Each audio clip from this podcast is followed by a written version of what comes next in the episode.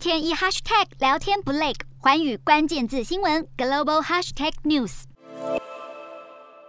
首先看到国内，二十一号新增四例本土感染，四十五例境外移入，没有死亡个案。国际疫情方面，日本新增七万一千多例确诊，死亡病例稍稍下降，今日新增一百五十八例，但疫情仍处在严重状态，重症患者数连续七天超过一千四百人。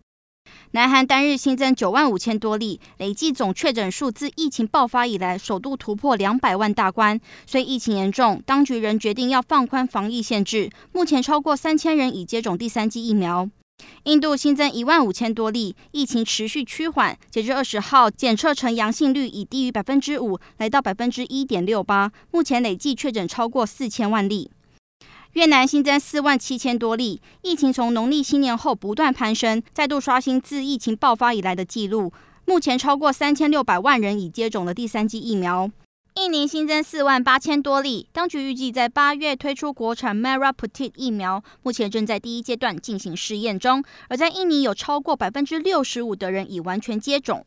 中国新增一百四十四例，其中本土七十一例，境外移入七十三例。奥密克戎高传染力让外防输入压力持续增大。面对欧洲国家陆续解封，当局表示动态清零仍是最适合的防疫策略。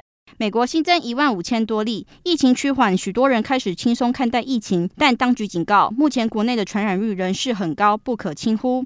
英国新增两万五千多例，当局宣布本周开始，新冠肺炎确诊者可不用再自我隔离，开欧洲先例。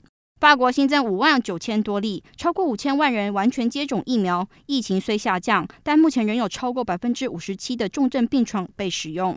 德国新增超过十万例，虽然当局逐渐放宽限制，但一家严重中心民意调查显示，面对疫情，仍有大约百分之五十二的民众表示他们会继续戴口罩。